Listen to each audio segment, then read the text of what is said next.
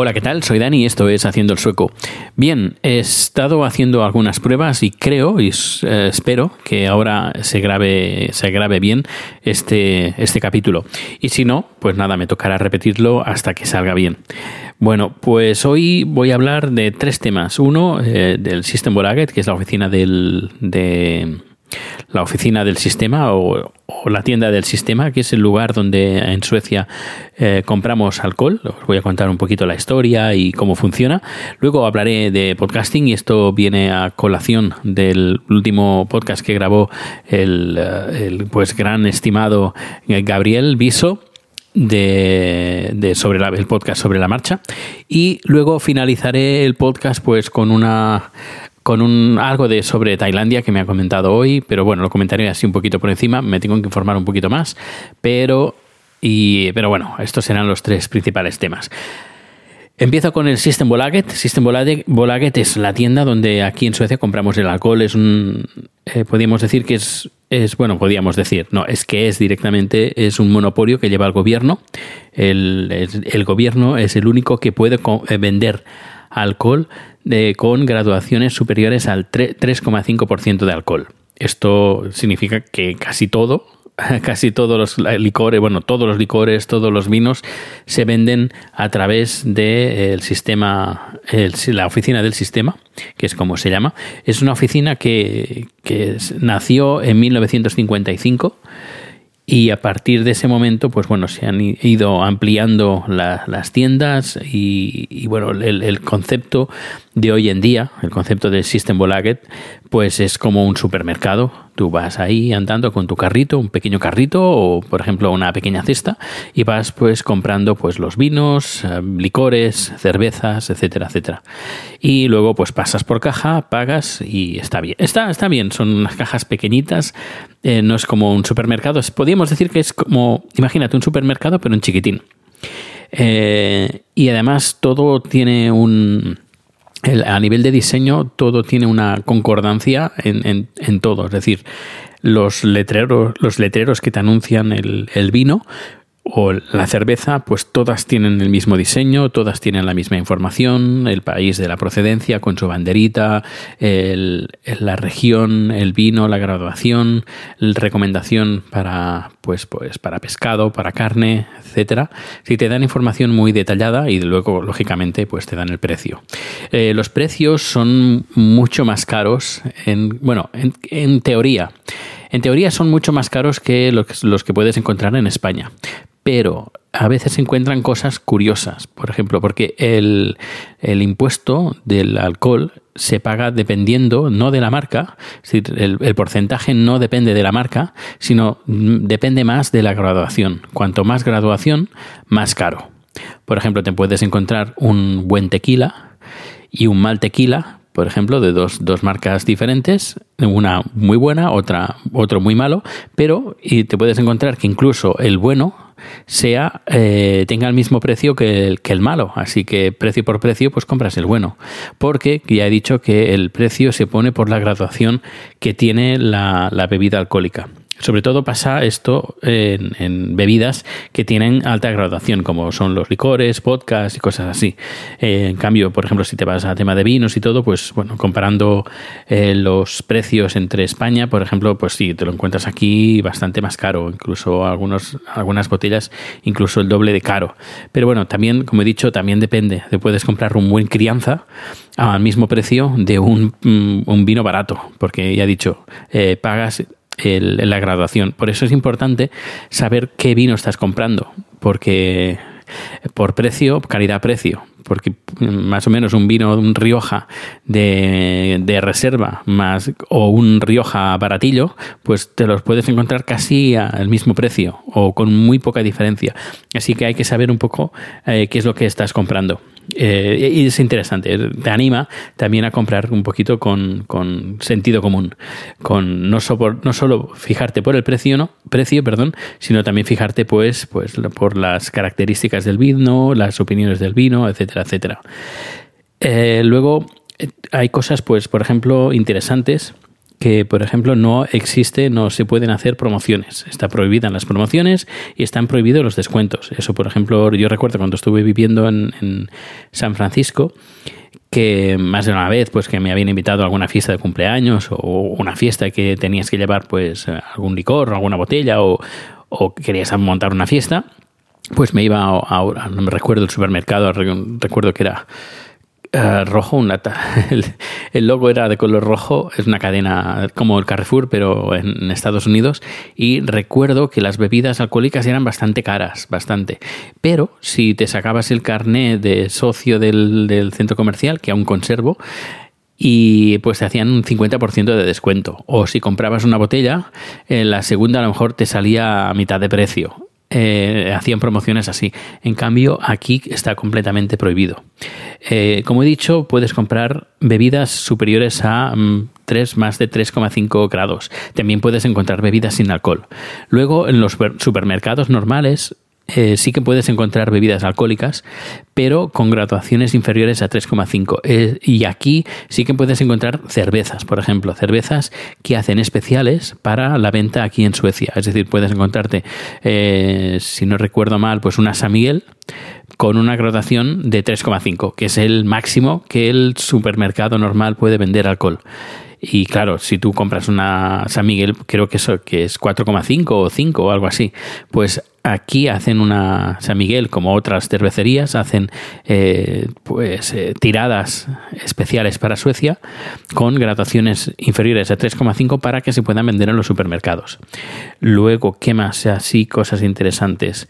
Eh, por ejemplo, no estimulan el consumo del alcohol en las tiendas del System Bolaget ¿Cómo lo hacen? Pues, a ver, lo único eh, son las cervezas. Normalmente cuando vas a un supermercado te puedes encontrar la nevera con cervezas. En cambio, aquí vas a comprar alcohol y las cervezas están a temperatura ambiente, porque lo que hacen no, lo que intentan hacer es no estimular la, la el consumo una vez te hayas comprado la, la, cerveza. A ver, esto no pasa con el vino. normalmente las botellas de vino aquí la gran mayoría tienen tapón de rosca. Sí, tapón de rosca. Y no es que sean vinos malos, sino que son vinos buenos, pero el envase eh, que más se estila aquí es el, bueno, al menos el más popular. A ver, que también sí que encuentras eh, tapones de, el tipo eh, típico tapón de, de, corcho, pero hay mucho tapón de, de, estos de, rosca. Luego también hay mucho vino en Tetabric de 3 litros, que son como cuatro botellas en una. Y además encuentras también buenos vinos eh, en, este, en este tipo de envase. Claro, cuando tú eh, estás acostumbrado en España que el único vino en Tetabric es el Don Simón y derivados, es decir, de muy mala calidad, pues cuando la primera vez que vine aquí y vi los vinos que venían en ese envase, dije, pues vaya mierda de vinos que tiene que, tienen que haber dentro. Y una vez me invitaron a una fiesta de cumpleaños, o ahora no recuerdo qué era exactamente. No, no era una fiesta de cumpleaños, era eh, para ver el Melody Festival. ¿eh? Y eh, había ahí pues un par de packs, de, cajas de estas de, cartón, con que no es tetabric, es una caja de cartón y dentro hay una bolsa de plástico y el vino está ahí dentro. Pues em, y tiene un grifito muy, muy mono, la verdad. Eh, pues nada, probé el vino ese y dije, mm, pues está bien, no está mal. No, yo pensaba que sería algo horrible, pero no. Eh, ya he dicho, no es Tetabric lo que, el envase, sino es un envase de cartón. Es decir, es el, cartón y dentro hay una bolsa de plástico. Que la gente desesperada, cuando se termina el vino, mm, abre la, caja de cartón y, y apura al máximo hasta la última gota, vaciando la, la la bolsa de plástico. Incluso he visto gente que con un cuchillo, con un cuchillo, unas tijeras abre la bolsa de plástico para aprovechar hasta la última gota del alcohol. Bueno, decir que yo no apenas bebo y si compro o compramos alcohol es porque tenemos alguna fiesta de cumpleaños y hay que llevar alcohol o nos han pedido que llevemos alguna botella y eso es lo que hacemos. Bueno, un poquito de historia porque claro, dices, eh, ¿por qué Suecia eh, tiene un monopolio de alcohol. Siendo así, además, el System Oraget el primer, el mayor comprador de alcohol del mundo, porque ya que, ya que hay el, este control y esta, mm, eh, pues esta única tienda que puede vender alcohol, pues claro, lógicamente, pues es la, la tienda mm, que más compra alcohol del mundo. Pues bien, eh, haré un poquito de historia y en 1766 el, el, el, rey de esa época, Adolf Frederick, pues decidió, intentó ah, pues hacer, llevar un control sobre el consumo del, del alcohol. Pero bueno, le fue súper difícil. Al final, cansado, pues en, abrió, eh, podríamos decir, venga, pues que cada uno pueda vender alcohol y ningún problema. Y ahí en 1800, a, los inicios de 1800, pues bueno, pues esto fue el, un desastre. Un desastre porque la, muchos... Eh, granjeros eh, destinaban gran parte o, o el 100% de su área de, cosecha para cosechar patatas y cosechar eh, cereales para su fermentación y hacer alcohol. Y claro, eh, aquí se vivió pues hambrunas y se vivió, era un país muy pobre y al final pues dijeron esto no podía ser, no puede ser que se estén haciendo estas cosas. Y en 1830 eh, se empezó a a formalizar la primera sociedad, sociedad, sí, sociedad para la bebida, para moderarse en la bebida. Y a partir de ahí, pues entre la iglesia y todo, pues intentaron pues regular la, el consumo del alcohol, no prohibirlo, sino regularlo. A partir de 1860, pues se abrió un en, mira, en 1800, perdón, en 1860 se abrió un bar en Gotemburgo donde, eh, pues, por ejemplo, eh, la gente que estaba que era estaba borracha pues los echaban del bar eran excluidos y a partir de ahí pues se fue esta forma de, de, de, tratar el alcohol, es decir, sí, puedes beber alcohol, pero no te sobrepases, pues empezó a calar en la sociedad.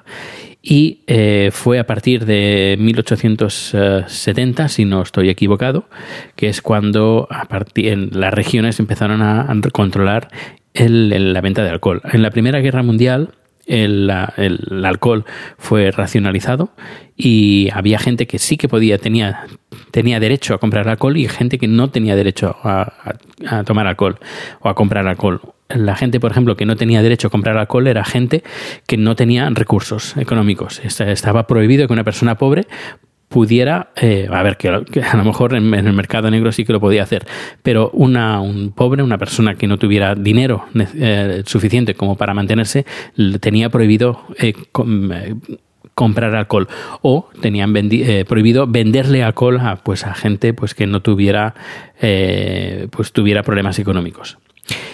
Y, y claro, todo el alcohol pues estaba racionalizado. Y ya fue a partir de 1955 pues cuando se, el gobierno empezó a montar este tipo de tiendas que eran más bien como farmacias, ¿sabes? La, cuando vas a una farmacia y vas a comprar un medicamento, eh, que, en prospecto, que pues vas a un lugar que no tienes acceso a los medicamentos, sencillamente pues dices, deme, eh, yo qué sé, este medicamento, te entregas el papelito y ellos te entregan el medicamento. Pues era una tienda, las tiendas así el, al inicio eran más bien así, no como un supermercado como son ahora. Yo es más, eh, en Gamblastan vi una de estas tiendas de, que en este formato eh, estaban en Gamblastan, que ahora ya no existe, ya creo que hará cinco o seis años que la cerraron.